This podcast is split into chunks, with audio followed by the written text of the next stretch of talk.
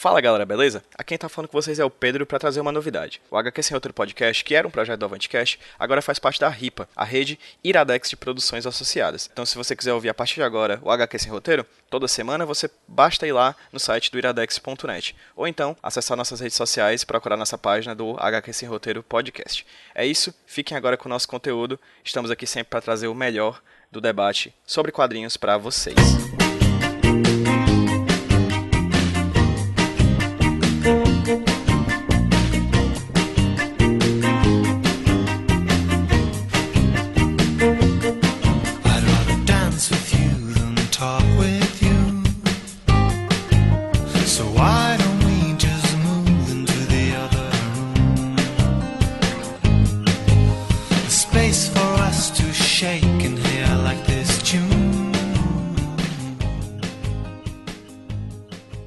noite, pessoal. Aqui quem tá falando é o Pedro do Avantcast, apresentando para vocês mais um HQ sem roteiro para vocês. É, falando bem sincero, até cinco minutos atrás a gente não ia ter esse programa. Eu tava, eu cheguei em casa, tive que uma galera cancelou por causa que uma das pessoas que ia participar do podcast estava com dor na garganta, talvez chikungunya ou dengue, sei lá. Não ia ter podcast, mas aí eu tava falando com o Felipe Portugal sobre coisas, né, Portugal, que não podem ser ditas em público, né?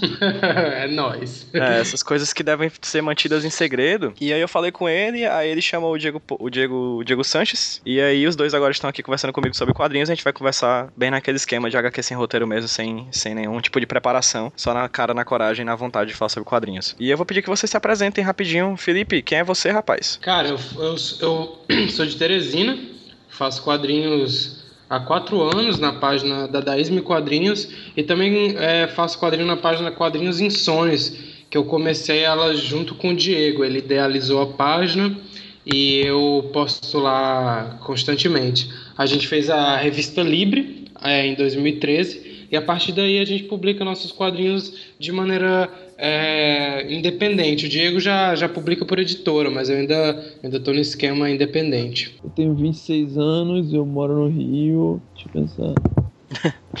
Quase me formei em Belas Artes. Deixa eu pensar, é foda. Quase se formou em Belas Artes? Quase me formei em Belas Artes e atualmente eu tatuo e faço quadrinhos, basicamente, da vida. Vou querer que cada um de vocês, cara, falem rapidamente assim ou não, se quiserem devagar, fiquem à vontade. Como é que vocês começaram com quadrinhos? Tipo, na leitura e na feitura dos quadrinhos de vocês? Eu não lembro exatamente como eu comecei a ler quadrinhos, imagino que com todo mundo, tipo, com Turno da Mônica, assim, me lembro as primeiras coisas que não, não eram Turma da Mônica que eu, que eu tive contato eu tinha uns primos que, que eles, eles faziam artes plásticas também, aí tinha uma, uma pilha de gibis na casa deles. Aí sempre que a gente ia lá visitar eles, eu lia várias paradas Tintin, Asterix. Aí tinha o Spawn, na época eu achava o máximo o Spawn. Até, até hoje eu acho legal o desenho do Todd McFarlane.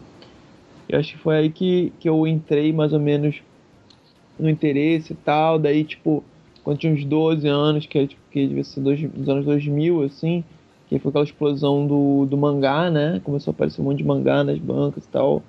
Aí eu comecei a virar mangazeiro do caralho, assim, foi no início dos anos 2000, né? E aí, tipo, cara, eu. Primeira coisa, assim, que, que, que eu. Tipo, antes tinha um spam, assim, que eu, que eu lia, gostava e tal, mas a primeira coisa que me deixou, assim, uou, assim, que eu. Não, não que me deixou, mas que me deixou viciado, assim, em quadrinho, acho que foi mangá, tá ligado? Eu lia todo tipo de mangá que existia, assim, tipo, de Sakura, tá ligado? É a Berserk, sabe qual é? Então, tipo, eu lia basicamente todo tipo de coisa, assim. E aí eu fui, eu fui, eu entrei na faculdade de artes, assim, quando tinha uns 17. E aí, eu, aí foi que eu tive o primeiro contato, assim, com quadrinhos mais alternativos, Moebius, assim, é, Robert Crumb, esse tipo de coisa. E aí eu meio que me encontrei dentro dos quadrinhos. Aí eu tive um. É, é, conheci uma menina e tal, fazer quadrinho também. Ela me influenciou pra caramba pra a fazer quadrinho. E aí desde, desde que. Aí a gente fez um livro junto, chama Peixe Fora d'Água. Um livro não, não, um zine, né? Era uma coisa bem tosca. E aí depois disso, cara, eu nunca mais parei, assim. Isso foi em 2011. 2011 que a gente publicou esse zine, né? A gente tava bem começando. Ela, ela, ela já, já tinha mais um tempo, mas eu fazia quadrinho há pouco, pouquinho tempo. Eu nunca mais parei. Aí fiz os insônios e tal. E aí tu conheceu Portugal como, cara? Então, cara, Portugal era mó meu fãzinho do, da internet, na real, tá ligado? Ih, Tá rapaz. me rebaixando pra uma categoria muito escrota, Diego. o Portugal, mas tu era, no começo tu era. Não, não, não. Eu era, eu era teu fã, obviamente. Eu, eu não diria fã, eu diria admirador do trabalho. Olha, a palavra, que ele usou foi, a palavra que ele usou foi fãzinho, cara. Pois é, fãzinha, como se eu ficasse com uma faixa na cabeça escrito Diego Sanches. Como se dizendo, Era Diego assim. Sanches autografa meus peitos, né? Mas, mas, cara, mas Exatamente. era, sabe, sabe? É- é- era assim, só que aí depois que a gente virou amigo, ele começou a me menosprezar, tá ligado? Eu comecei a tipo, tá falando sério, cara, mentira. Não, brincadeira, cara. Não, não, não começou a me menosprezar, só que mudou a relação, assim. Antes- Antes eu acho que você me via de uma forma diferente. Acho que sempre acontece. Não, acontece o seguinte, deixa eu falar, deixa eu dar minha, minha visão a sobre o assunto. do assunto, né? Eu comecei a fazer quadrinhos, é, eu tive a mesma história do Diego. Eu tive contato com mangá. Na verdade, meu primeiro contato mesmo com quadrinho foi revistas do meu primo, do Wolverine. Ele tinha várias revistas dessas Cara, eu guardadas. lia Wolverine, cara. Pois é. E aí eu achava sensacional, cara. Eu achava o Wolverine um herói sensacional. E até hoje eu acho ele um, um herói muito legal.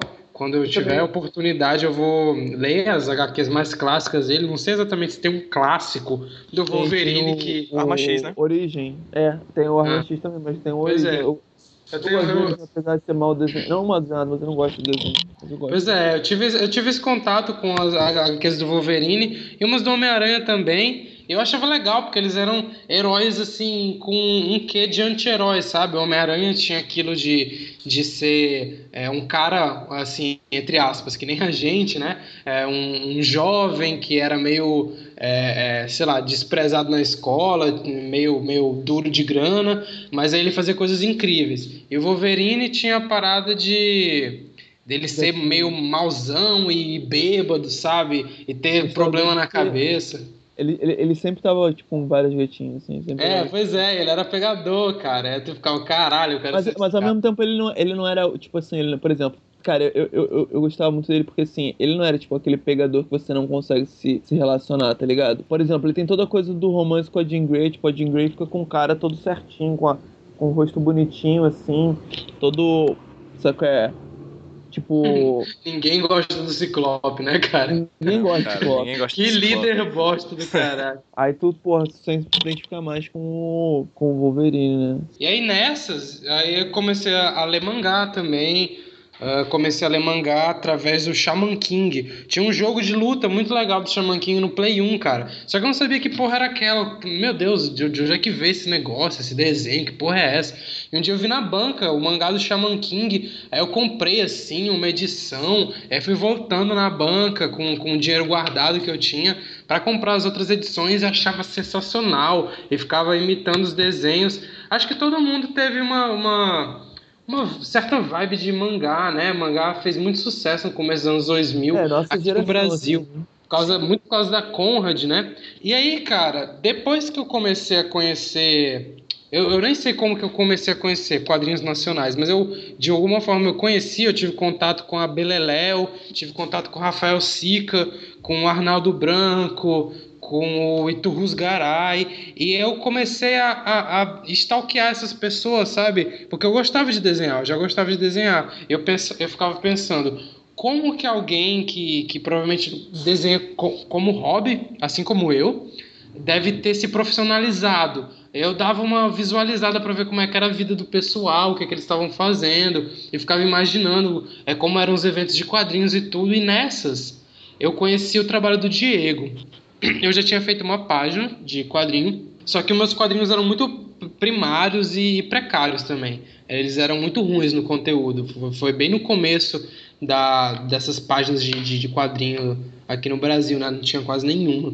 E aí eu fiz essa página, postei e tal, e conheci o trabalho do Diego. Quando eu conheci o trabalho dele, cara, eu fiquei fascinado, porque tinha uma coisa que eu não via nos outros trabalhos, que era um senso de é, autobiografia mais parecida comigo do que com os outros caras. Por exemplo, o Alan Sieber, ele faz uma, um cartoon um pouco autobiográfico. O Arnaldo Branco também. Ricardo Coimbra também. Toda essa galera do humor tem uma, um, um teor de autobiografia no trabalho deles. Só que eu não consigo me identificar com o que eles são naquele trabalho. Só que quando eu vi o trabalho do Diego, eu via quadrinhos sobre é, ele levando o pé na bunda, ele ouvindo música, ele cortando o cabelo. E essas coisas eu me identificava muito mais do que com um cara que fica no bar bebendo, falando sobre política. Eu consegui, consegui mais me identificar com esse tipo de quadrinho dele. Eu fiquei, assim, deslumbrado. Eu pensei, porra, tenho que ser amigo desse cara.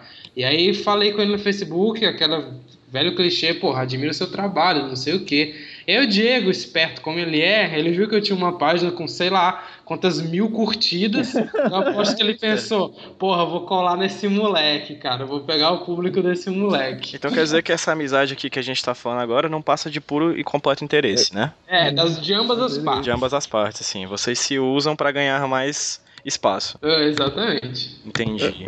o primeiro projeto de vocês, de fato, foi então o Quadrinhos e Sonhos. Quadrinhos e Sonhos. É projeto mais do Diego, né? Ele criou a página e aí eu falei, porra, que porra é essa? Também era bem, você também era bastante ativo no começo, assim, né? Uhum.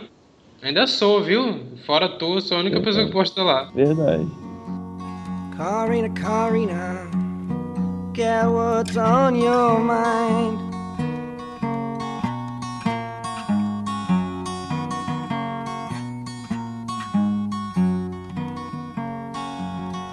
Karina, Karina, get what's on your mind. E como é que nasceu o, o Quadrinhos Insônios? Cara, foi bem isso que ele falou mesmo. Não, não, não com essa maldade toda, mas assim. é, eu postava quadrinho no, no meu próprio Facebook. E como ele falou, cara, acho que o, o da Esmin Quadrinhos que. Se não foi a primeira, foi bem uma das primeiras mesmo a postar quadrinho assim, desse tipo no Facebook, assim uma parte das pessoas estava na época ou tinha uma página pessoal, assim, tipo Alan Zibber, acho que ele não, não tem, né, no caso, mas sei lá, é o Ricardo Coimbra, eu acho que também não tem, na verdade. Ah, mas um, um, um, o nome da pessoa mesmo, cara. Ou, Sim, era, tinha um blog, né? É, ou tinha um blog, ou postava na própria, no próprio feed, assim, na própria wall, sei lá, como chama. E aí o que aconteceu é que o, eu vi esse negócio do Felipe e era tipo uma parada coletiva, tá ligado? Era ele mais dois amigos. E era uma coisa meio que com conceito, assim. A, a, não era só, tipo, qualquer coisa do, do Felipe Portugal. Porque não era, tipo, a página Felipe Portugal Quadrinhos. Era, tipo, da 10 mil quadrinhos. Então era, tipo, era um projeto, vamos dizer assim, né? É, era um projeto também. E não, e não tinha isso. Aí eu falei, porra, cara. E tinha, sei lá, muita gente. Lá, tipo, 10, na época, assim, era, não tinha tipo, tantas páginas com várias milhares de curtidas. Tinha, sei lá, 15 mil curtidas na época. E aí, cara, eu falei, porra, cara, eu vou, vou fazer uma parada igual, vou chamar o Felipe, porque eu, eu gostava do trabalho dele, apesar de que na época era bem precário mesmo, assim, mas o meu trabalho também era bem precário na época, mas eu gostava mas dele. Eu, eu chamei... tava anos luz à frente do meu, mesmo assim, cara. Ah, muito obrigado, Felipe. Ah, como é fãzinho. Não, é, é, assim, é, é verdade, cara. Você vai ver as sim, coisas sim, sim. que eu fazia em 2012 e comparar com as coisas que o Diego fazia em 2012, cara, não tem comparação, sabe? Aí foi isso, aí eu pensei, porra vou, vou me juntar com ele. Chamei umas outras pessoas que me achavam que tinham um trabalho legal. E aí eu basicamente roubei a ideia de fazer um. um a ideia que tinha no da 10 mil quadrinhos. E eu fiz o meu da 10 mil quadrinhos. Tava vendo aqui agora quadrinhos insônios, tem quantos? Tem 71 mil curtidores. Ele me ultrapassou, cara. Ele me ultrapassou nas curtidas. Ele te usou, né, cara? Aham. Uhum. O Quadrinhos Insônios recentemente foi lançado pela. uma compilação pela. pela, pela Mino, né? Mas é somente com as tuas coisas ou com as coisas dos dois? Então, não, então, porque tinha é, ao longo da, da, do tempo de quadrinhos insônios, na verdade, tipo, umas sei lá, 20 pessoas chegaram a postar. E são só as minhas coisas, porque, enfim, em termos, tipo, pra, pra quando, efeitos de, de direitos autorais ser mais simples, assim, tá Tipo, a, a, a Janaína até considerou postar, tipo assim, as melhores coisas, assim. Uhum. Mas, enfim, eu era a pessoa que mais tinha postagem, assim, né? Porque a página no começo era de uma, nós dois e mais umas duas pessoas. Depois foi eventualmente virando minha e dele, e aí com. E tipo, no final ficou só minha, assim, então. Sim, até porque tu já tinha meio que contato com a mina, por causa que tu já tinha lançado outras duas obras com eles, né? Sim, sim, eu já tinha lançado dois livros com eles, né? O Perpétua e o Hermínia. O Felipe falou que tinha visto no teu trabalho, Diego, uma coisa muito autoral, assim, né? De você colocando para fora situações da tua própria vida, das coisas banais, as mais. as maiores, assim, mas, tipo, sempre falando sobre a tua vida, assim. Eu queria que cada um de vocês, se possível, falasse, começando pelo Felipe, por que a escolha de falar sobre, sobre a própria vida, assim? Tem gente que vai fazer quadrinhos que quer falar sobre super-heróis, sobre fantasia, etc. Mas por que, vocês optaram, pessoalmente, por falar sobre as coisas das vi da vida de vocês, assim? Bem, eu, eu a princípio eu não optei. Era só a única coisa que eu conseguiria falar.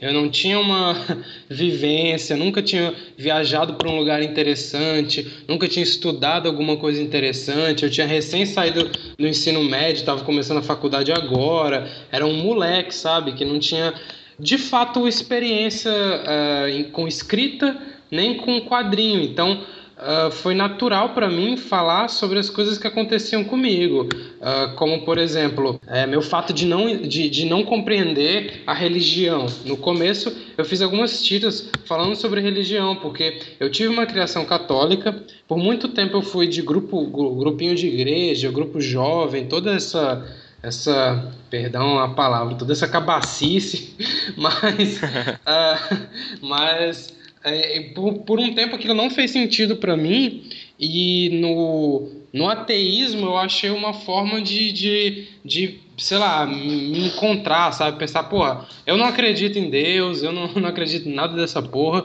então eu vou, vou mesmo, sei lá, assumir para mim mesmo isso. E aí eu fazia algumas tirinhas sobre religião, algumas tirinhas sobre é, toco que eu levava, ou sobre estar tá apaixonado por alguém, que era a coisa que eu poderia falar, sobre carreira, sobre a pressão de você passar no vestibular e você cursar uma faculdade e ter um emprego estável, que é a pressão que um jovem sente. Mas eu não tinha nenhuma vivência além dessa, por isso eu não, não pensei em escrever sobre fazer uma história de western ou fazer uma, uma história sobre, sei lá, o Brasil colonial, porque eu não tinha conteúdo nisso, sabe? Depois que eu fui é, refletir e me tocar que eu precisava ter outras vivências e muitas dessas vivências é, você pode achar em em outras obras de arte, outras você tem que ir lá e viver de fato para ter uma consciência. Mas para mim foi, foi por isso, foi por uma falta de, de conteúdo da minha parte. E como esse tipo de coisa faz sucesso, é, você falar sobre cotidiano autobiográfico de uma forma que as pessoas se identifiquem. Ainda mais no faz... Facebook, né? Ainda mais no Facebook. Como isso faz sucesso entre as pessoas, o sucesso foi só uma forma de consolidar o que eu estava fazendo e meio que me fez me, entre aspas, especializar em falar sobre isso. Eu pensei, pô, tá dando certo, então eu vou mais a fundo nessa parada, vou continuar falando disso.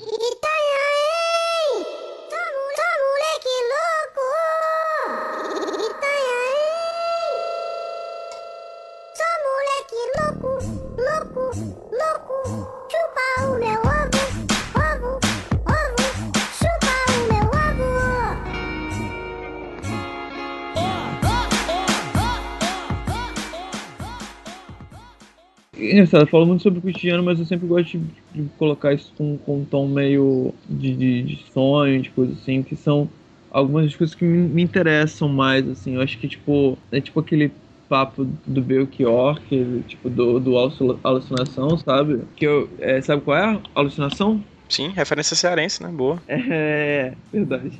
É, é tipo, eu, eu, eu gosto muito dessa ideia de, tipo, de, de, de criar o, o, o inusitado de, de, criar mágica dentro da, da realidade, assim, tipo, do, do, do cotidiano, sabe?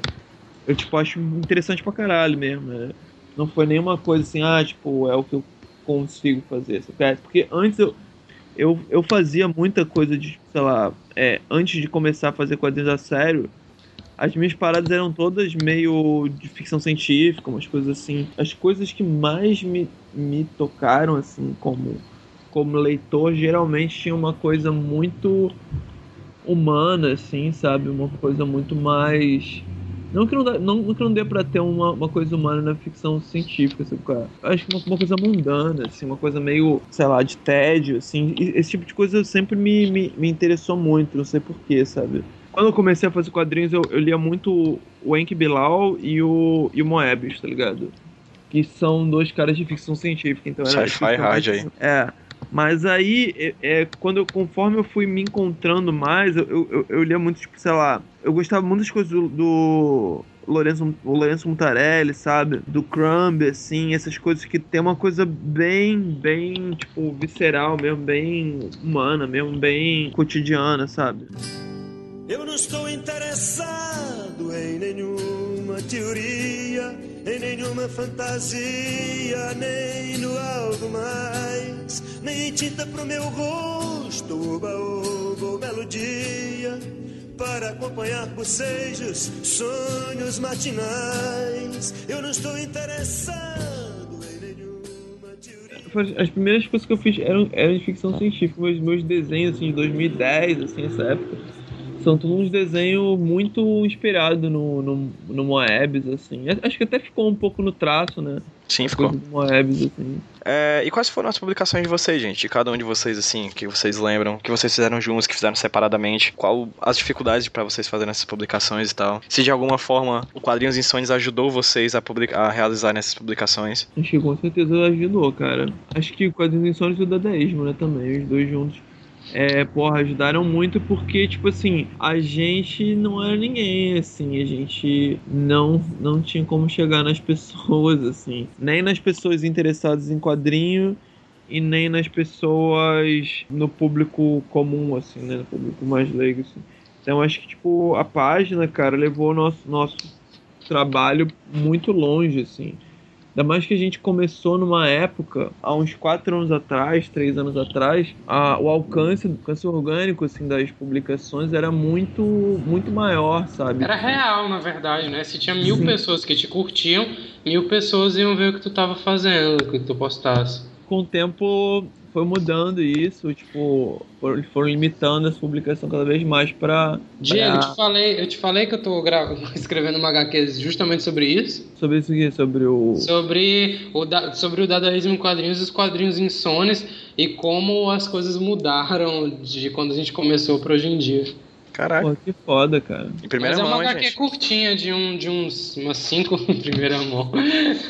é umas cinco páginas, assim. Eu vou postar no meu Medium quando estiver pronta. Eu já escrevi Pô, o roteiro, só falta ilustrar mesmo.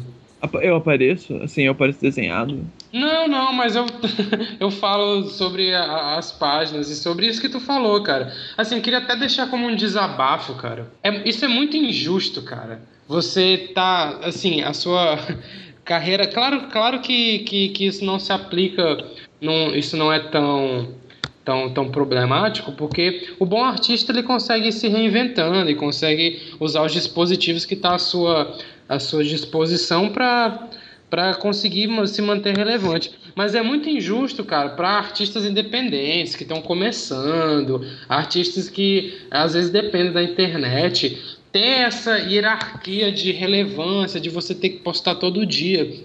O Instagram tá assim, o Facebook tá assim e agora o YouTube também tá assim. Você tem, você consegue, é, na, em termos práticos, as pessoas só vão ver as tuas publicações se você tiver 100 seguidores. Esses 100 seguidores só vão ver o que tu postou todos os 100 se você postar todo dia. Se você postar uma vez por semana, uma vez por mês, ao invés de 100 seguidores verem o que você viu, é o que você postou, é, 10 desses, os, os 10 mais que acessam tua página todo dia ou veem teu canal todo dia, eles que vão ter acesso a isso. E aí, cara, rola uma escrotice que, que é uma tendência de alienação, porque o conteúdo bom, de fato, ele demora para ser feito. Ou a pessoa Sim. faz um, um, um vídeo com conteúdo mais, mais profundo, com, com estudo às vezes, você tem que fazer uma pesquisa, ou faz um quadrinho de páginas grandes que, te, que tem mais algo a dizer do que só uma tirinha superficial. Você demora um tempo fazendo isso, cara. E quando essas redes sociais, para você se manter relevante, te obrigam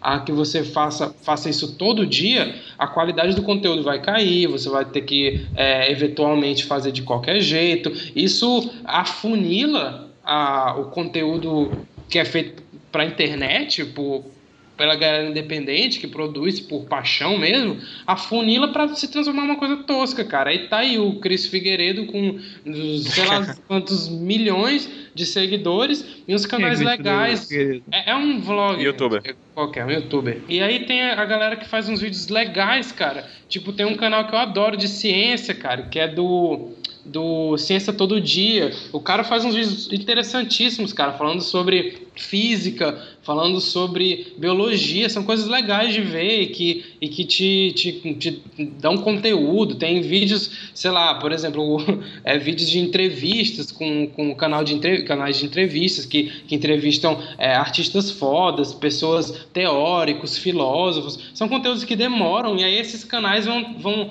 ter menos acesso só porque eles não postam todo dia, cara, isso é muito escroto. Desculpa abrir esse parênteses gigante, mas eu precisava falar isso. Tudo bem, o Mark Zuckerberg é nosso ouvinte, né? Ele vai, vai ter que refletir melhor sobre como é que é o esquema dele aí, porque não tá dando certo, né? Informação.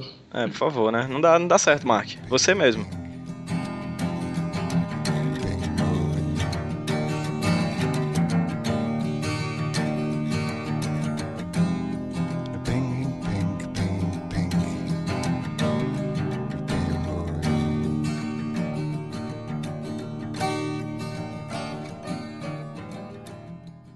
Quadrinhos de Sony existe desde quando? Existe desde 2012, Diego, eu acho. 12. Já faz 4 anos. Quatro, uhum. Não, não, 2013, 2013. É, então... A 10 não existe desde 2000 e... Acho que o final de 2011, deixa eu verificar não, aqui. Então é, 2000, então, é 2000, então é 2012 mesmo, acho que é o final de 2012, né? Ah, já faz um bom tempo, então. Uhum. Sim, e sobre as obras, tipo, basicamente vocês fizeram a Libre, né, na, pelo Catarse. Sim, foi uma aventura muito massa. Ó, oh, o, da, o dadaísmo começou em 8 de fevereiro de 2011, cara. Sim, uma das coisas interessantes que eu percebo quando conversando com vocês dois é porque vocês já passaram basicamente por acho que três dos caminhos mais comuns do quadrinista aqui no Brasil. Publicação independente, tirada do próprio bolso. O quadrinho através de financiamento coletivo, que é uma coisa que bombou mais, hoje já tá, hoje já tá tendo meio que uma estabilização, mas a gente teve um, um ascendente muito grande. Inclusive a Libra, acredito eu, que faça parte dessa, dessa onda pra cima. Uhum. Uhum. E o Diego já publicou por, por, por, editora, né? Eu queria que vocês conversassem, conversassem falassem um pouquinho também sobre cada um dos processos, assim. Começando pelo, pelo Libre, assim. É, a, através primeiro, do né? financiamento né? coletivo. Cara, a Libre começou de uma maneira muito despretensiosa, cara. A gente é, queria fazer uma coletâneazinha dos nossos quadrinhos e aí a gente pensou, ah, vamos fazer um catarse, fazer um zine, alguma coisa assim. A gente pensou, inclusive, a, a ideia inicial era postar na internet mesmo, como é, no Issue, sabe? Aquele, aquele aplicativo é de, de, de, leitura. A gente Sim. ia fazer de graça. Aí a gente pensou, não, peraí, tem, a gente tem um volume legal de coisa, a gente quer lançar colorido, para lançar colorido precisa de grana. Então vamos tentar fazer um catarse. E eu tava morrendo de medo do catarse ser um fracasso, cara. A gente precisava de 7 mil reais. Na primeira semana que o catarse é, da Libre tinha sido, tinha sido feito, a gente já tinha conseguido 9 mil. Então eu, eu tomei um susto, eu pensei, caraca, cara é real, sabe? Essa parada funciona. Não é uma coisa que, que as pessoas duvidam, elas vão lá e compram mesmo. E a gente tem uma relevância a ponto das pessoas apostarem num produto com o nosso nome. E aí eu já, já comecei a. Foi quando me deu o estalo de que eu poderia realmente publicar minhas HQs e, e vender de uma maneira. Uh, tá, que não vai me dar muita grana, mas que, que eu não vou sair no prejuízo, pelo menos.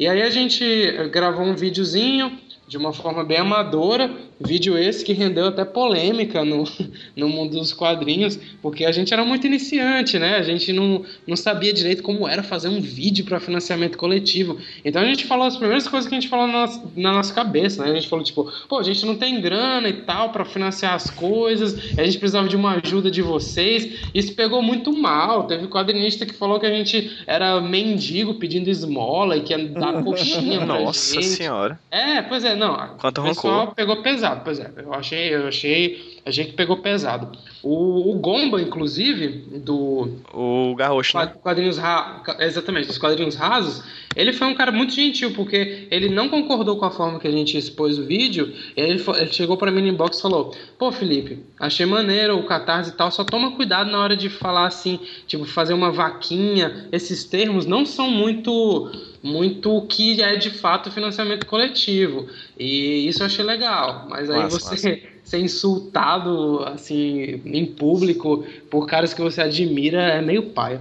E aí deu, acabou que deu certo Libre. Eu viajei para o Rio de Janeiro e a gente fez um lançamento em São Paulo também. Foi muito massa. Eu conheci o Diego. Eu conheci uh, a maioria dos meus amigos de, que fazem quadrinhos junto comigo nessa ocasião que eu viajei para o Rio de Janeiro. Antes eu nunca tinha feito uma viagem assim por minha conta para lugar nenhum. Eu viajava, sei lá, só com a minha mãe no Réveillon, sabe? esse tipo de coisa. E a Libre deu muito certo, abriu muitas portas pra gente. A, a crítica descobriu a gente, ah, saíram algumas resenhas, saiu matéria na Folha de São Paulo que me deixou de cara, porque eu realmente eu não, eu não esperava isso. É, saiu matéria no, no, no G1 também. É, o pessoal. Bem legal, a gente, foi, a gente foi convidado para fazer palestra em alguns lugares. Pois é, a gente deu palestra nas bibliotecas municipais de, de São Paulo sobre, sobre quadrinho. Foi muito doido, cara. Nossa, cara, eu me senti uma, uma web celebrity.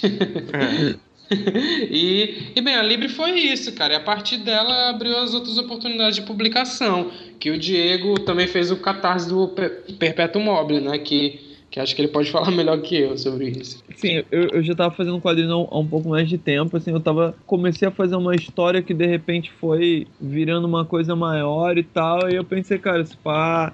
Muita gente tinha me falado, cara, eu queria. Já, já tinha feito alguns zines e tal muita coisa coletiva, eu, aí me falam assim, cara, pai, é hora de você fazer uma parada sozinho, assim, e tal. Assim, eu contei muito com a ajuda do, do Felipe, assim, principalmente, sabe?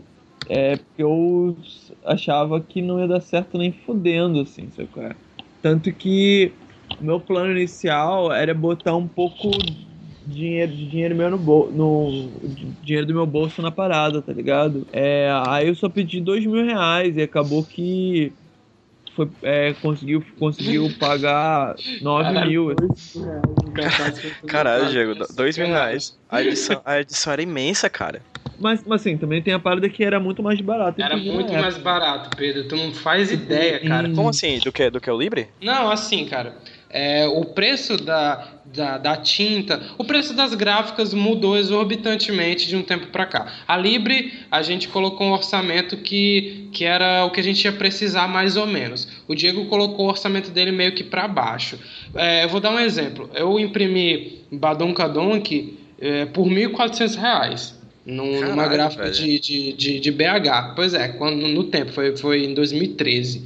Eu imprimi por 1.400 e eu fui fazer um orçamento ano passado para um gibi com as mesmas especificações do Badon Kadonk, deu 3.600 reais, cara. Coródio, velho, mais que o, é. quase o triplo.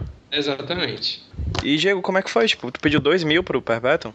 É, e acabou que deu certo, assim, foi bem mais, assim, mas porque eu realmente não achava que a, que a galera ia querer comprar um quadrinho só meu, sabe? Tipo, eu era muito inseguro na época, muito seguro mesmo sobre se as pessoas gostavam do meu trabalho ou se eu tava indo na, na cola das pessoas com quem eu tava fazendo, tava escolhendo bem meus parceiros só. Mas aí foi ótimo, assim, acho que foi o momento que eu percebi que, que, que tinha espaço pro trabalho que eu tava fazendo, assim, que, tipo, as pessoas tinham interesse, que tinha pessoas que eram, tipo, fãs mesmo, tá ligado? Que acompanhavam, assim, que queriam há um tempo ver um trabalho meu, assim, um livro meu. E, porra, foi incrível, assim, a experiência aí.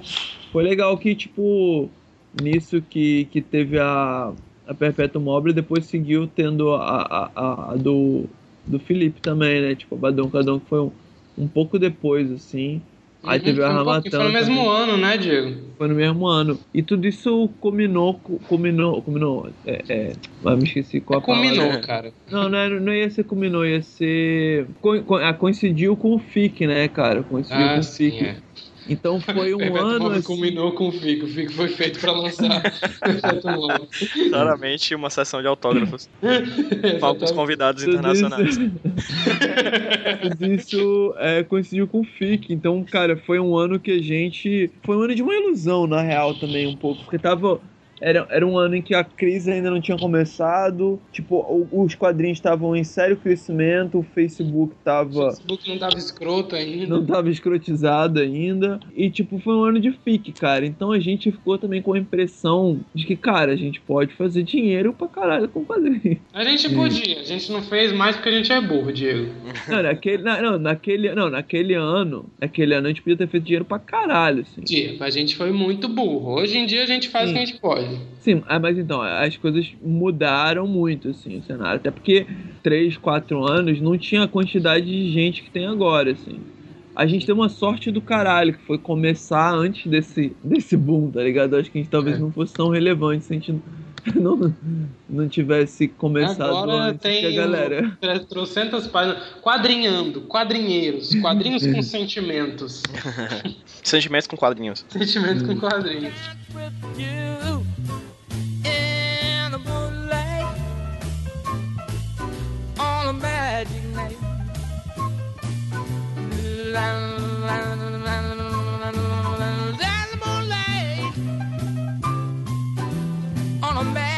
Magic night. Can Perpétuo Mob depois foi lançado pela Mino. Sim, foi e foi, tipo, engatado, assim. Tipo, o Mino e, e a Mino lançou ele e o Herminha também. Foi, foi, é, foi um pouco depois, assim. Que eu não canso de dizer que a Herminha talvez tenha sido edição, no, a- no ano, acho que foi ano passado, em 2015. Aham. Foi 2000, foi, né? Tipo, acho que a Herminha, pra mim, em 2015, foi a edição mais bonita que eu tenho na minha estante, assim, cara. Ah, muito Em questão obrigado. de. Eu, eu te falei pessoalmente isso daí até lá no FI, cara. Tipo, a edição tá muito foda, caralho. Tipo, capa dura, é verniz localizado, interior todo feito em magenta, é uma coisa maravilhosa, assim, realmente de se ter, saca? Tipo, num instante Uhum. da vida. E como é que foi teu processo com a Mino, cara? Tua aproximação com a Mino? Nesse, nesse ano, graças ao FIC, cara, eu, o Pedro Cobiaco e o, e o Portugal, a gente ficou muito próximo, sabe? Então a gente, cara, a gente ficou mu- muito amigo, assim, a gente fazia A gente jogava RPG no Skype. Jogava RPG no Skype, sabe qual é? E a gente trocava o processo criativo, a gente trocava toque com o outro. E, e como eu e o Pedro a gente mora mais perto, o Pedro mora em São Paulo, eu moro no Rio, às vezes eu ia pra São Paulo, às vezes o, o, o Pedro vinha aqui quando tinha evento e a gente saía junto depois, sabe? Aí teve um dia que eu saí, que teve um, acho que foi a Ugra, não sei. Que aí eu saí, tipo, eu tava vendendo o Pigmaleão, acho. O lançamento do Pigmaleão, né? E aí, tipo, enfim, o, o Pedro já tava é, combinando com a Mino, assim. E aí a gente saiu. Aí tava doidão, ia, ia dormir na casa de uma garota. E aí o Pedro falou, pô, chega aí, cara. É, a, o pessoal lá falou que se eu quisesse podia levar uma garota. E ele acabou me levando, assim, e não uma garota. E aí, e aí a gente foi lá e tal. E Não sei se ficou claro, mas o Pedro tomou um fora nessa história. Aí, Ah, ok. Mas enfim, o, o Pedro, o Pedro me chamou pra ir lá, a gente foi, tipo. Acabou, acabou que, tipo, ah, eu deixei o meu quadrinho lá espertamente. Eu te tava vendo. Ele tava, pô, falando muito bem da minha. tal. meio, ups. Olha Eu, só ah, que deixa aqui o quadrinho pra- pra- vocês. Como agradecimento por eu ter dormido aqui e tal. E aí o pessoal leu o quadrinho, curtiu o quadrinho. Aí eles compraram também o Perpetuum Mobile.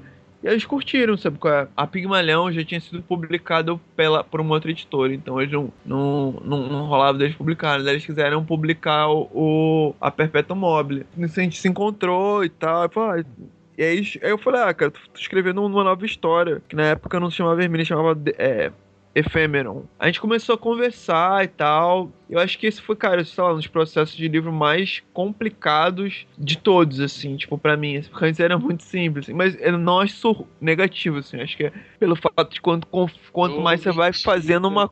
Ô, mentira, tava pra arrancar os cabelos no tempo que tava fazendo a Hermine. Não, sim, não. É, é, tava, foi, um, foi um dos mais, mais complicados, mas eu acho que foi muito proveitoso o fato de ser complicado, tá ligado? Con- conforme você vai desenvolvendo seu trabalho, cada vez vai ficando mais difícil, entendeu? Al- Alguma pessoa fala que é tipo, o escritor é pra, quem- é, pra quem a, a coisa de escrever é mais difícil, entendeu? Tipo, não que é pior. Citação do mundo, que eu não consigo lembrar exatamente como que é. É basicamente isso. é, Pra um escritor, é, é, tipo, escrever é muito mais difícil do que pra uma pessoa comum, tá ligado? E eu achei, tipo, pra uma pessoa que faz quadrinhos a sério, com, quanto mais a sério você faz o negócio, mais difícil é essa, porque É, cara, nossa, Mas- meu Deus. mais consciência você tem do, do- do- dos meandros da linguagem, sabe qual é? Sim, sim.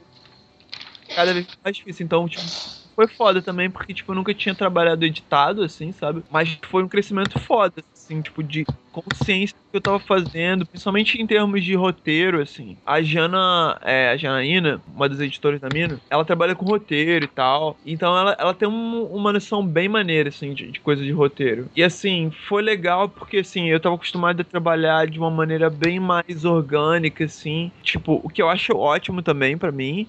Mas aí, e aí ela, tipo, meio que tinha essa, essa vivência mais técnica. E foi difícil, foi difícil, tipo, essas duas coisas se juntarem, assim, mas foi legal pra caralho, porque, tipo, é, é bom ter uma pessoa que, tipo, tem, tem tanto interesse quanto você de que aquele quadrinho seja foda. Então, é uma pessoa que vai, tipo, sentar com você, discutir frase por frase, assim. Legal, legal que é isso, isso é incomum, né, no, na, na editoria nacional, assim. Em questão de quadrinhos, por exemplo, a editoria costuma receber praticamente o quadrinho pronto, né? E, e publicar. Mas a Jana, a Janaína, Janaína, Jana, todo, todo íntimo, é? É, A Janaína, ela sentou contigo, conversou contigo, tipo, ela fez realmente papel de editora, caramba, coisa rara, hein? No- a gente no Skype, assim, a gente. Assim, no começo foi indo meio solta. Conforme foi tomando mais forma o livro, a gente foi. A gente foi. Ela foi ajudando a tomar os rumos. E é legal também que ela fazia com o Pedro, como o Pedro também tava fazendo um quadrinho pela editora, às vezes a gente fazia um Skype os três, assim. Aí eu falava minhas impressões sobre a ilha também. Sobre Ilha do Legal. Tesouro, né? é, Ilha do Tesouro. E aí o Pedro também falava as impressões sobre a Hermínia. E aí também tinha um lance que a gente fazia o. o- Ninguém falava sobre o Espiga, né, cara? Beleza. Não, o que eu tô falando é. Eu gosto, do Então, Felipe, eu gosto do Felipe porque ele expõe os bastidores do mercado de quadrinhos, cara. Ele não tem papas na língua. Eu não tenho, amigo, é sério. Se um dia vocês me pegarem bêbado, por favor, me mandem calar a boca. E eu gravarei um podcast nesse dia. Não, na época o Spiga nem tinha começado, o Spiga começou um mês antes do, FIC, assim, sabe? Pô, era pra esse quadrinho ter ficado tão melhor, velho. Hoje em dia eu olho pra ele e fico, que diabo é isso, doido? Tá Eu aqui. gosto, É, cara. É- eu gosto pra caralho, cara. É porque eu também fiquei um cara muito tempo assim com a Hermínia, achando que era uma bosta. Hoje em dia eu, eu Não gosto sei mais se dele. isso vai passar, não, viu, com o Espiga, cara. Eu acho o Espiga muito. Enfim, papo por outra hora. Continue aí tua historinha. A gente também fazia um, um negócio que a gente chamava de zap zap da galera, que era tipo. Porra, muito bom. que era Nome eu, maravilhoso. Era eu, Cobiaco, Portugal e o menino de Natal que chama Vitor. É, Vitor. Ma... Vitor como é caralho, esqueceu o nome dele? Fala de novo, É Vitor é- Azevedo. Aí É que pra mim edição, é Vitor H, eu nunca lembro qual é o, qual, é que é o H. O H ninguém sabe o que é também, Hugo. né? É, é, o- é Hugo. E a gente- a gente também tinha isso, a gente ficava debatendo os quadrinhos que a gente tava fazendo. Todo mundo tava pra lançar um quadrinho. Pô, pô, foi muito maneiro isso no processo, cara. Eu tava pra lançar meu choro no chão, minhas lágrimas, porque aí, cara, a ideia do Espiga veio tipo dois meses antes do FIC, cara. Eu tava bloqueio fudido. Mas o pessoal já tava trabalhando nos quadrinhos há muito tempo. O Pedro tinha começado no começo do ano, mas aí o Pedro é daquele jeito. E aí começou no começo do ano. E depois parou, o Diego, ele, quando ele começa uma parada, ele vai até o final, pelo menos isso. E aí ele começou o Hermínia e foi até o final. E é interessante, Pedro, tu é, colocar esse problema em, em debate, porque o, o papel do editor não é pagar uma gráfica e distribuir o teu quadrinho. Isso é um dos papéis da editora. Mas o, o editor mesmo, ele tem que dissecar a história com você e transformar aquele produto na tua cabeça, que a cabeça de artista sabe como é, quer abraçar o mundo com as pernas. É esse o ditado, abraçar o mundo com as pernas? Enfim, É. o papel do editor é, é trazer você pro chão e, e dizer assim, ah, cara, isso funciona, isso não funciona. Que eu saiba, o único quadrinho que não teve essa edição por parte da Amino foi o primeiro que eles publicaram, que, enfim, a primeira experiência é sempre uma, uma anomalia, né? A Jana me falou, cara, o primeiro quadrinho que a gente publicou, a gente não teve esse cuidadão de edição, mas depois eu tô acompanhando cada quadrinho com todo cuidado e tudo. E, bem, pelo que, eu, pelo que eu saiba, são poucos editores aqui mesmo que fazem isso. Imagino que a Companhia das Letras faça isso um pouco, a Veneta também em algumas ocasiões, mas é tudo muito amador, sabe?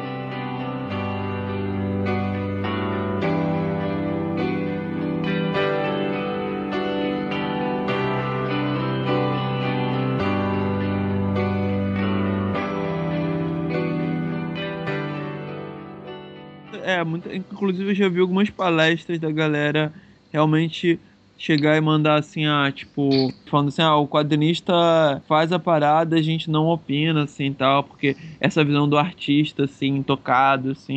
Eu acho que, assim, a, a, a parada mais legal, assim, não é nem, tipo, o editor chegar e falar, ah, não, não é isso não, é tipo, o editor te dá um contraponto, sabe qual é? Uhum. Tipo, te mostrar o que, que ele pode ser, sabe qual é? E não te, É. te mostrar o que ele, o que, que tem que ser, sabe? Às vezes o editor só perguntando por que isso já abre muito, muito espaço para você, né, ter uma Sim. ideia de, do, do que, que você tá fazendo. No, no caso da, da Hermínia, cara, foi um trabalho bem foda, assim, principalmente na, na, na parte mais final, assim. Cara, a Giana, tipo, lia, assim, literalmente frase por frase, e a gente pensava na intenção, assim, de cada frase, sabe qual é? E aí ela dava sugestões de como poderia ficar diferente.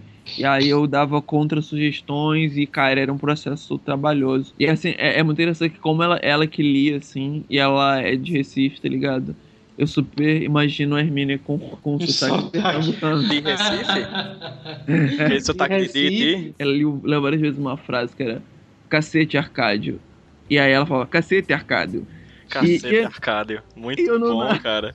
Eu não tenho mais como desler isso, assim, se é, tipo, agora pra mim ela né? fala... É, exatamente, agora pra mim ela fala cacete Arcádio, tá ligado?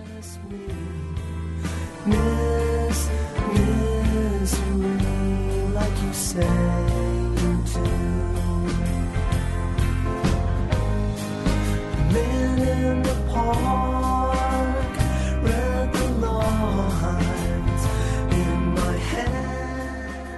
Abrindo parênteses nessa discussão, não é só, não são só os editores que que não se prontificam de fazer um trabalho mais apurado de roteiro. Os próprios artistas, alguns, eu conheço caras que não iam querer nunca que alguém fosse e cutucasse o roteiro deles. O Diego mesmo teve muita resistência quando isso começou a acontecer, né, Diego? É, mas eu sou resistente, sim. Eu, Tu eu ainda acho é resistente? Eu sou bem resistente, cara, mas eu acho que é, é, é um tipo de acho que é um tipo de resistência saudável, assim. Uhum. Tipo, eu, eu, eu não gosto que mexam nas minhas coisas, mas eu tendo a, a entender. Quando, quando é uma, uma, quando é uma parada que é pra melhor, eu, eu tendo a aceitar, sabe? é? Eu, eu provavelmente vou aceitar, sabe? é? Porque, Uhum. assim, no final, no final das contas, o mais importante é que o quadrinho fique foda, né? Tipo assim, todo o resto Sim, é. cara, sim, eu concordo. Eu, eu, eu, obviamente, também tenho essa tendência a achar que a ideia, enquanto ela tá dentro de mim, ela tá muito melhor do que qualquer outro idiota que venha dar opinião. Mas o que acontece, que uma, uma experiência que eu tive, é, e inclusive fica de dica para quem quiser bolar um plot, um argumento, um roteiro, é tente falar esse roteiro, tente falar esse quadrinho. Às vezes eu tô na minha casa, isso é muito papo de maluco. Eu tô na minha casa, tenho ideia de um roteiro e eu falo esse roteiro, eu jogo ele para fora de mim. Porque uma vez você colocando esse roteiro para fora, por exemplo, se eu pensar na história de um cara que assassina uma mulher dentro da própria casa e ele pensa em esconder o cadáver no porão. Aí na minha cabeça tem toda aquela estética é, de terror interessante. Só que quando eu jogo pra fora eu tenho vários problemas. Porra, como é que esse cara vai matar essa mulher? Essa mulher não vai gritar? Essa mulher não vai correr? E aí se ele guardar no porão, onde é que ele vai guardar? Aí eu tento falar o que vai acontecendo na história, tipo, ah, ele pegou, matou ela, ok. Aí ele levou pro porão, tá, e aí depois o que acontece? O que eu faço com essa história? E quando você joga no mundo, a história acaba se tornando maior que você. E é conforme você vai solucionando esses problemas e, e colocando esses problemas que a história obviamente tem, colocando as rédeas nele, é, você se torna maior que a história. Você se torna maior que aquilo ali, você doma essa história, e aí você tá pronto Você tá falando, colocar você essa tá história falando no que nem papel. maluco mesmo, Portugal. Não, porra, mas isso são figuras de linguagem, você tá entendendo o que eu tô querendo dizer? Tô entendendo, tô entendendo o que você tá falando. Mas você tá parecendo, tá parecendo um maníaco, você tá parecendo aquele vídeo do Shia LaBeouf, seu cara. É, do it! Eu fico imaginando só Felipe. É, eu só fico só imaginando você, por acaso, abre a porta da casa de Felipe Portugal, vai conversar com ele e tá pensando, como é que eu oculto esse cadáver? tipo, bem alto Pô, assim, é e você porque- fica, ok. Pô, porque história de, essas histórias de mistério, elas geralmente elas têm mais problemas a serem resolvidos do que histórias sobre autobiografia. E aí foi a primeira que passou na minha cabeça. Mas tanto faz, se você A menos, for... claro, que você seja um serial killer. Aí sim você vai ter tudo junto, né? Aqui tem muitos problemas, inclusive. Pô, como é que Caraca, eu vou fazer? auto... é tipo um, o cara cometeu o crime e pra ele confessar o crime ele faz uma autobiografia em quadrinhos. Exatamente. E ninguém vai desconfiar disso. Diego falou sobre os trabalhos dele, fala um pouco sobre o teu, cara. Fala sobre Badon Kadonk, como é que foi, tipo, o- a Hum. cronologia dos teus trabalhos e como foi cada um deles. Basicamente, todos eles foram do próprio bolso, cara. Ah, mais ou menos, cara. Isso é uma polêmica. Enfim, é, bem, o Badon Kadonk, cara, eu tinha, eu tinha um amigo muito próximo meu que ele queria ser mecenas. Ele falou, pô, eu sou playboy, vou ser mecenas. Caralho, me falou- apresenta esse cara, velho.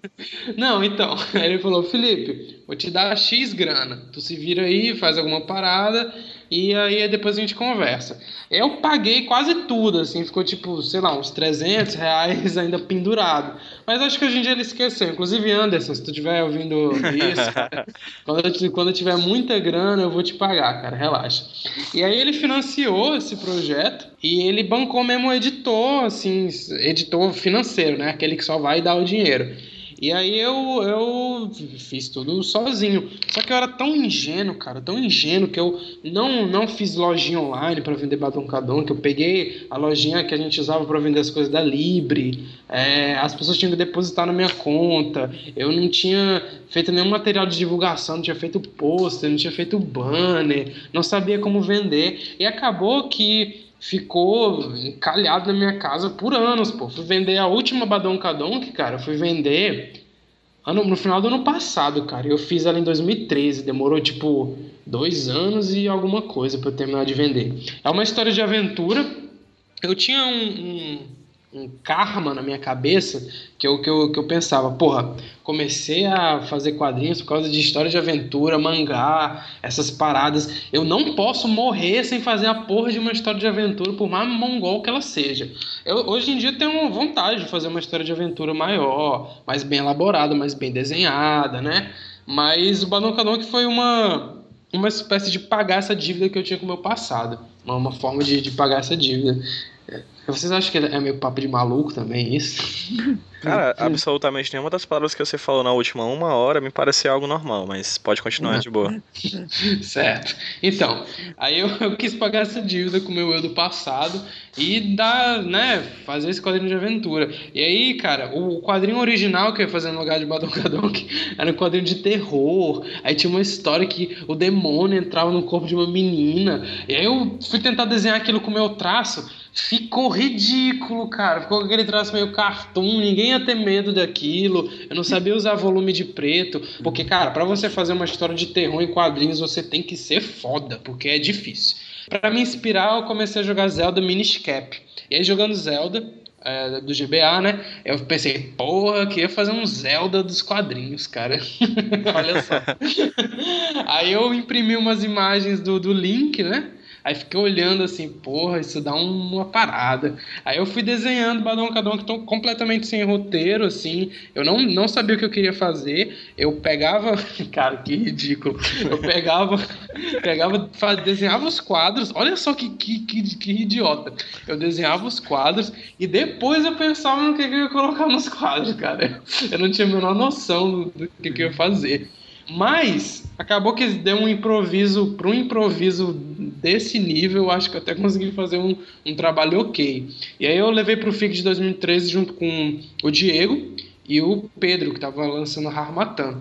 E foi meu primeiro FIC, eu conheci todo mundo, cara, foi muito louco. Quatro horas da tarde eu já tava bêbado. Porra, massa demais, cara, foi massa demais. E foi minha primeira aventura. Depois, em 2014, eu comecei a namorar.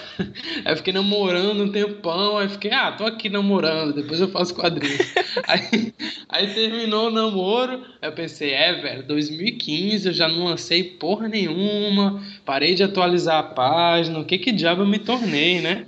E aí eu pensei que eu queria fazer um quadrinho, só que eu tava muito bloqueado artisticamente. Aí falei com, falei com o Dieguinho, a gente ia lançar é, por uma editora, a mesma editora que ele lançou o o Pigmaleão, só que acabou não dando certo, ficou muito para cima da hora e não compensava lançar, lançar para os editores não compensava lançar. E a gente pensou em lançar sozinho o, esse, esse meu trabalho, que, que seria o Espiga.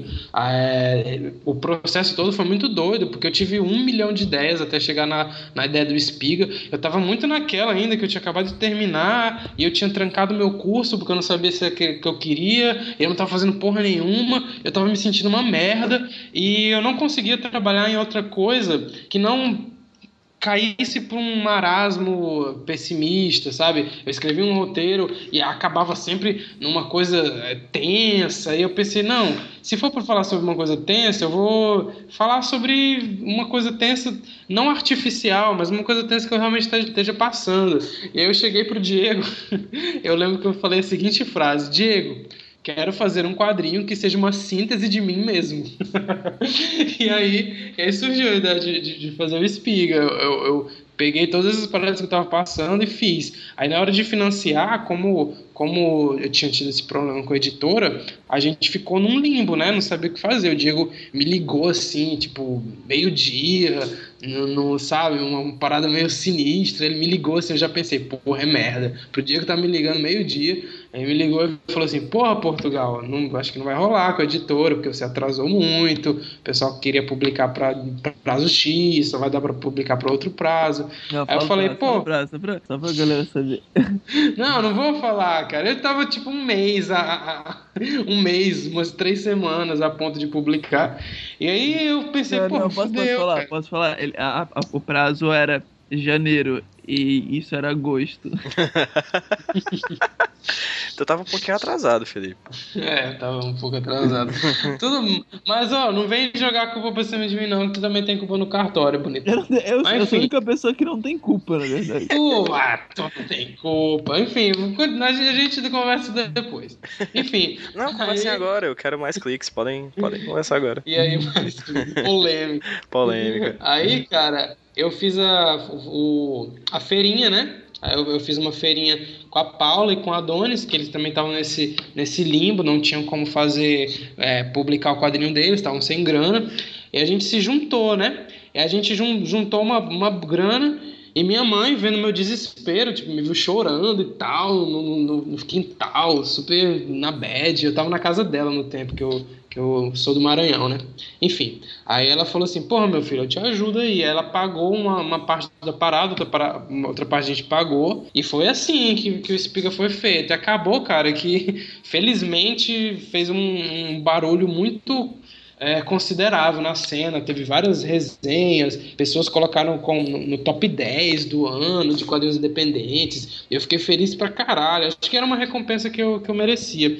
Então não tive muita experiência com, com editora. Eu vou fazer o meu, meu primeiro catarse esse ano. Eu espero que esteja pronto é, o projeto inteiro em setembro, para que dê tempo de, de, de ser feito para Comic Con. Provavelmente vai O dar. que, que vai ser? O que vai ser? Eu já aprendi a lição com o Spiga. Minha HQ, caralho. Eu te falei. Mas sobre o que, pô? Como assim vai ser? Não, não vou falar sobre Ia, o que vai ser, ia, não. ia ser o Eremita, né? Ia ser o Eremita, né, cara? Mas aí o Eremita. é, eu não tenho maturidade. Eu não acho que eu tenho maturidade para fazer o que o Eremita pede no momento, então eu meio que dei uma, um passo para trás. Porque o que eu queria fazer, cara, com o Eremita era uma odisseia em tirinhas. Eu queria fazer uma aventura gigante, de umas 500 páginas, assim, que o Eremita ia e vinha, ia e vinha, mas aí não, não vai dar certo, né? Mas enfim, vou fazer esse catarse esse ano. E ano que vem, cara, eu não vou mais publicar independente, não. Dá muito trabalho, não vou fazer mais catarse também, não. Eu vou tentar por editora mesmo. Eu quero ter essa experiência que o Diego teve, que parece ser bem interessante e parece somar muito no, no, no, no que é ser um, um artista, né, cara? Por mais genérico que isso soe.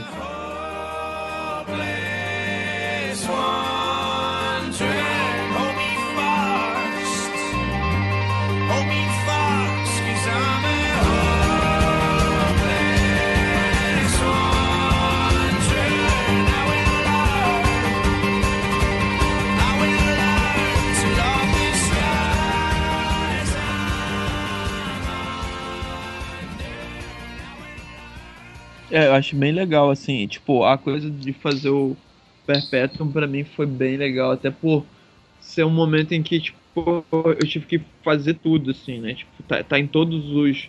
Você quer ser o cara que, que empacota e ser o cara que, tipo. Essa, essa experiência máxima, assim, do, do, do artista independente, né? Tipo, de ser o cara que empacota, ser o cara que é, coloca seus quadrinhos na loja, ser o cara que, tipo, é, manda pra falar com a gráfica e tal. Foi, foi legal, porque me deu uma experiência bem maneira, assim, que, tipo, pra, que eu tava bem começando, mas tendo o dinheiro, assim, já da, da, do Catarse, tipo, tipo, foi um amadurecimento meio que super rápido, assim.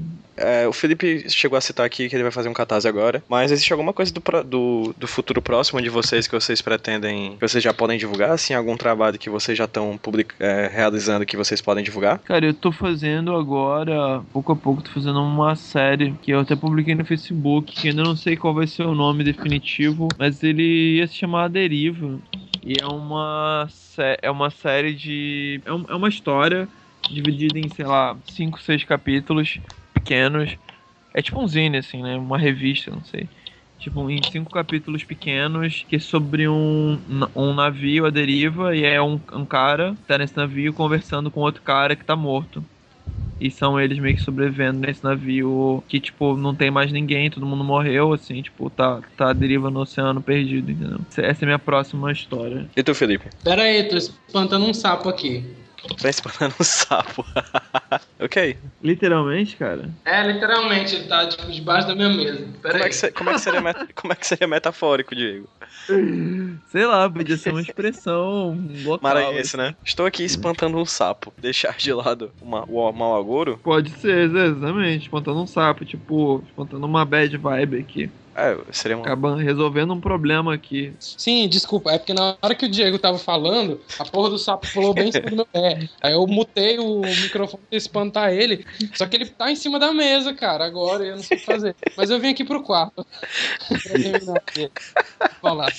Não ri não, caralho, é foda que tem muito bicho. Cara, então, eu tô escrevendo uma história que tá sendo editada pelo Agostinho Rodrigues. Ele é um escritor daqui de Teresina, já publicou dois, roman dois, dois romances de ficção. Ele é dono de um portal de, de cultura chamado Direto- Diretório Literário. Eu recomendo porque, além dos textos falarem sobre coisas que provavelmente quem tá ouvindo esse podcast aqui vai gostar, que são quadrinhos, filmes e música, eles falam de uma maneira mais aprofundada e com um senso crítico um pouco mais apurado que a maioria desses portais genéricos. É, enfim, não vou nem citar, não. Vocês sabem do- de que Vocês tipo sabem do que eu estou falando. e ele tá me ajudando bastante, tem um conhecimento literário bem interessante, ele tá me ajudando a editar essa história. A gente combinou, vamos fazer um junto, ele vai me ajudar. E assim que eu, enfim, tiver é, material para divulgação e o- a, a sinopse já, já bem elaborada, pôster e o catarse estiver no ar, é, a gente pode até gravar um podcast, Pedro, a respeito do projeto, para divulgar e tudo. se interessar. Pois é, Dessa vez sem sapo, se de preferência. sem sapo. Gente, onde é que o pessoal pode achar teus- os trabalhos de vocês? Na página mesmo do, do Quadrinhos Insones? Quadrinhos Insones. Ou comprando no site, na, na página da mina. E os teus trabalhos, Felipe, tem alguma loja? Cara, não, eu tô sem loja porque. Longa história, bicho. Irresponsabilidade minha. Eu tô sem loja por irresponsabilidade. Mas as pessoas podem achar meu trabalho no da 10 em Quadrinhos, nos quadrinhos Insones, principalmente, que eu tô postando mais lá ultimamente. Podem me adicionar no Facebook, a gente pode trocar uma ideia, etc. Trocar umas nudes. E você pode me Sempre, seguir né? no Twitter também, que é Felipe under- underline PRT. PRT. Tu deixa lá na descrição do, do podcast. Beleza. Gente, muitíssimo obrigado pelo papo, foi muito bom. É nóis. E vamos dar um tchauzinho pra galera? 3, 2, 1. Tchau, Tchau, gente. Tchau. Afasta pra longe esse sapo. Com Deus.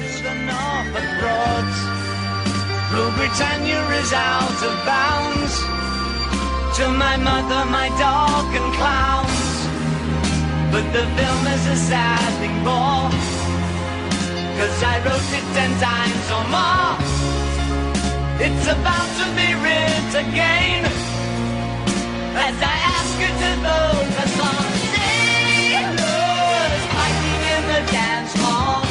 Oh man, look at those cavemen go.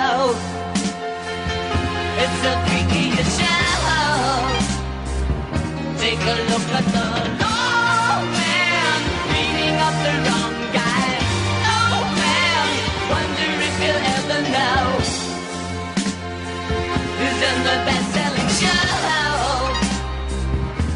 their life on